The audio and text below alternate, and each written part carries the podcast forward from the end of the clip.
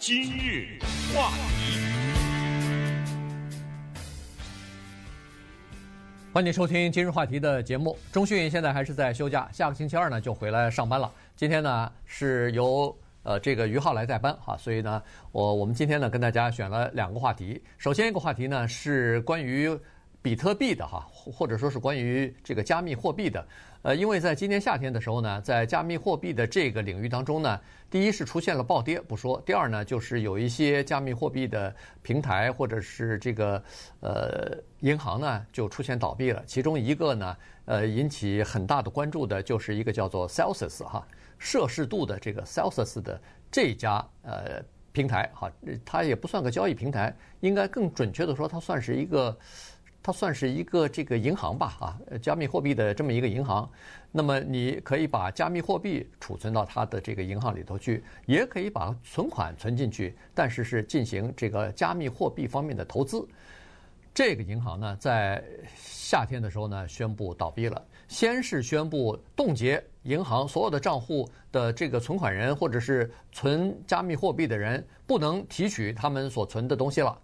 后来马上就宣布倒闭，现在呢，呃，正在进行审理，就是破产法庭正正在进行审理。所以今天我们跟大家稍微的聊一下，现在啊，有一些存户，有一些这个把自己的财产恨不得。有的人是把呃毕生的呃储蓄全部存到里头了，有的人是把自己的退休基金的所有的钱都存进去了，也有人是把自己财产的一半存进去了，现在连房租也付不出来了。所以在这种情况之下，他们就这些储存的前客户呢，等于是就联合起来在网上成立了一个群体，然后他们这个群呢。找一些呃这个有名的律师事务所来替他们打官司，看看是不是可以啊，在破产法庭的法官那儿呢，把自己的情况陈述一下以后呢，可以多多少少把自己的存款或者是存的这个加密货币呢给拿点出来。嗯，我不知道现在咱们在听这个节目的听众里面有多少人是。呃，有这个加密货币的账户，或者是曾经细致研究过这个加密货币啊。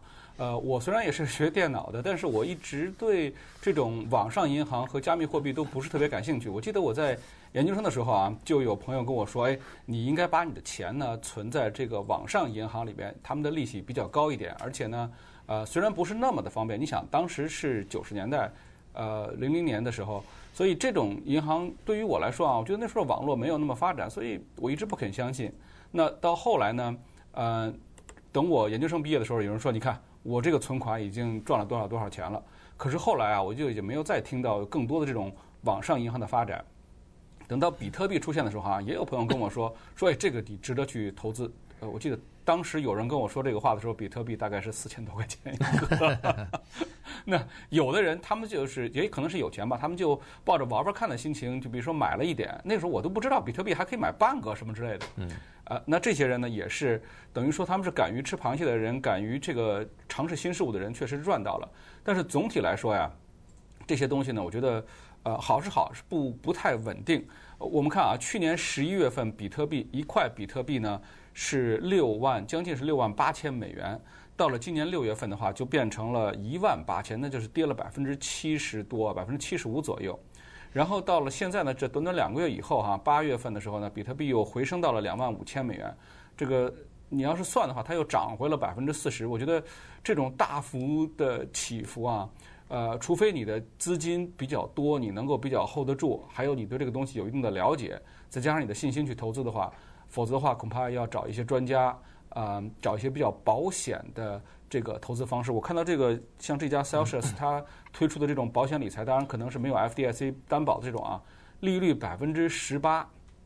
我就不知道在现在那个 这个百分之十八算算不算是非常暴利的行业了啊？对，你敢投资的话是得有一定胆量的。对。这个是风险比较大的一种投资，再加上它是一种比较新的东西哈，所以呢，它不像传统的银行。一般来说，传统银行你是商业银行对普通的这个呃老百姓开放的话，你存进去的钱，它投二十五万吧，应该是它有 FDIC 的担保哈，也就是说。不管银行是不是破产，它即使破产，这个二十五万块钱也要还给你啊！这个是有这个联邦担保的，等于是。那么这个 Celsius，你存的是如果要是比特币或者是呃加密货币的话，其他类型的加密货币，我们都知道，这加密货币现在恨不得有千种了吧，各种各样的什么稳定币啊、狗狗币啊，各种各样的货币都有了，都算是加密货币。你这种货币存进去以后，它没有这个联邦的担保，但是呢，它付给你的利息很高。所以当时这个 Celsius 银行一直在鼓吹它的这个经营理念和商业模式的时候呢，很多人觉得，哎呦，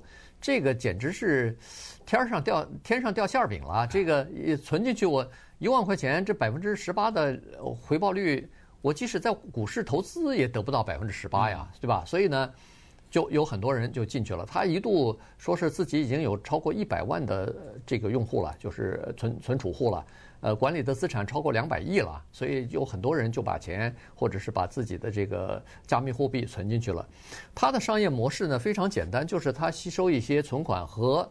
这个加密货币啊，然后呢。他就自己呢，他也发行一点自己的这个本币啊，也就是这种呃稳定币、稳定币之类的东西，然后用你的加密货币，他就开始进行交易了，买卖的这种交易和借贷啊，就是他借出去这种交易。然后呢，他还有一部分呢是挖矿，就是比特币的这个挖矿。所以靠这几种他的这个商业模式呢，来赚取一点钱以后呢，来支付。刚才所说的付给存款户的那个百分之十八的利这个利息，它就是基本上这样，而且它不收存款人任何的费用啊，基本上是这样的一种情况。所以呢，这个当初有人认为说是这是一个很好的，呃，这是一个很好的理念，我至少是存到里边钱的人呢，可以得到呃很高的这个利息的收入。但是也有很多人不看好，认为说这样的一个商业模式，它到底能持续吗？这个如果持续不下，不不不下去的话，怎么办呢？哎，现在现实告诉大家说，可能是不行。原因是它有很多情况是叫做重复的借贷啊，也就是说，他用同一个资产啊，用同一笔资产。反复的借贷出去好几次，那么这种借贷出去，当然你的杠杆就大了。你就是说，你用同样的东西作为抵押，借了三次出去，可是当这个股市市场出现小小的波动的时候，你后面的这个放大的效应就非常的大啊。所以呢，有的时候你就 hold 不住了，就这个银行都 hold 不住啊，就像他这样的这种银行也 hold 不住，就会产生比较麻烦的这个后果啊。这个现在这个后果呢？基本上已经等于是显现出来了。今日话题，欢迎继续继续收听今日话题的节目。今天跟大家聊的呢是加密货币的这个银行哈，Celsius。呃，在银行界呢，呃，经常有这样一个笑话哈，是说传统的银行呢，一般都是有一个规则叫三六三。所谓三六三呢，就是简单来说啊，存款就是存款啊，客户来存款了，你付给人家百分之三的利息；贷款的时候呢，你把钱贷出去了，收百分之六的利息，这里头你就有百分之三的利润了。下午三点钟之前，银行家都下班了，到高尔夫球场去打球去了。呃，这个是非常简单的一个说法。但后来最近这几年呢，这个情况有点改变，改变的是这样子：存款的利息呢，百分之零点一。贷款的利息呢是百分之五点七左右，那这样一来的话，他们的利率实际上他们的这个呃利润啊更加加大了，因为你贷款你存款只给人家百分之零点一的利息嘛，所以呃他这个利润就更增加了。可是这个就是说明说你贷款的利息应该是比呃存款的这个利息要高，你才有这个利润可言。但是 Sales 它这个商业模式呢，一开始人们就看不懂哈。它呢是有贷款，它是这个存款呢有不同的这个利息的。你存一个稳定币呢，它的利息大概是百分之十二；你存比特币可能是百分之十八。就是不同的货币进来以后，它有不同的给你不同的这个回报啊，等于是百分之十几的这个利息。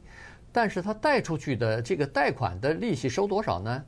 百分之四点九，好像百分之四点九五还是四点九八，反正不到百分之五。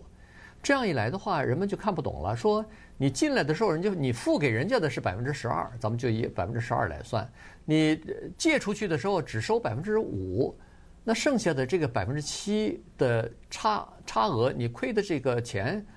哪儿来呢？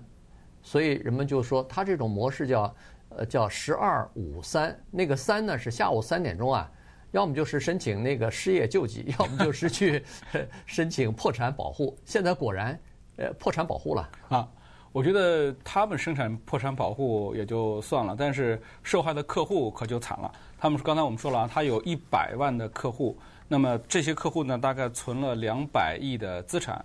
那这么算起来的话，每个人平均存了二十万，也也不算是一笔小数目了。那很多人是用这笔钱呢，可能作为养老金。呃，有些人呢，想用这笔钱呢，去成立一个家庭、生小孩、安定自己的生活。那么这样下来了以后啊。呃，他们这个希望就落空了。另外一个呢，这家银行有四十，现在啊清算了以后有四十三亿的资产，但是呢有五十五亿的债务，其中这五十五亿的债务里边有四十七亿都是欠这些储户的这些钱。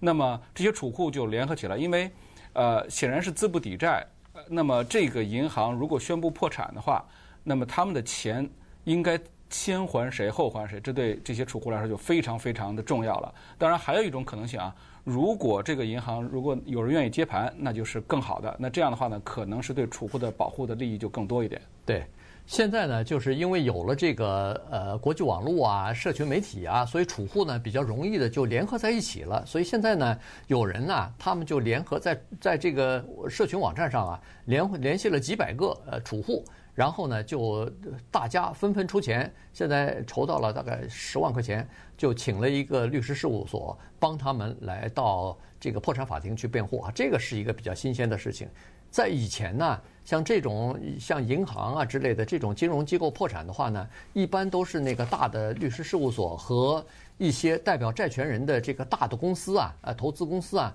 是他们基本上是制定游戏规则的，他们把所有的剩余的资产，这个银行剩余资产清这个清算完了以后，基本上你最后的这种小的散户啊，是等于是血本无归啊，基本上拿不到什么钱。但是现在呢，情况略有一点点不一样，就是呃，现在他们也请了这个律师以后呢，就开始进行呃设法看看能不能够从银行当中呃这个把自己的资产呢，哪怕。追回来一部分也是好的，省得这个血本无归啊！因为听说，因为我我也不知道它这个 Celsius 里边到底有多少种不同的账户，但是我知道根据文件上说呢，它至少是呃两种啊，一种是计利息的这个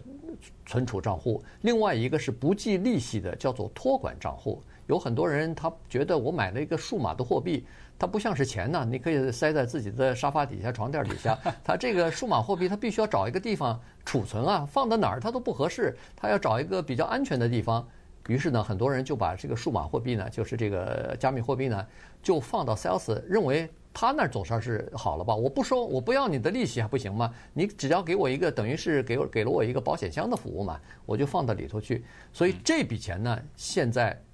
就是这些五万八千个。用户呢，他是用的这个托管账户，呃，不收，呃，就是不不收他们这个 Celsius 给他的利息的，所以这笔钱呢，据说是有可能可以会追回来的。嗯，我觉我觉得这个事情啊，其实给不仅是民众啊，给这个业界的人呢，也有是一个有警示的作用。现在已经有业内的大公司啊，非常强有力的公司，呃，他们的可能利益还就这个。呃，还可以维持他们的这个运作，但是这个时候他们已经注意到，像这样的事情怎么能够避免，怎么能够保护储户的这个合法权益？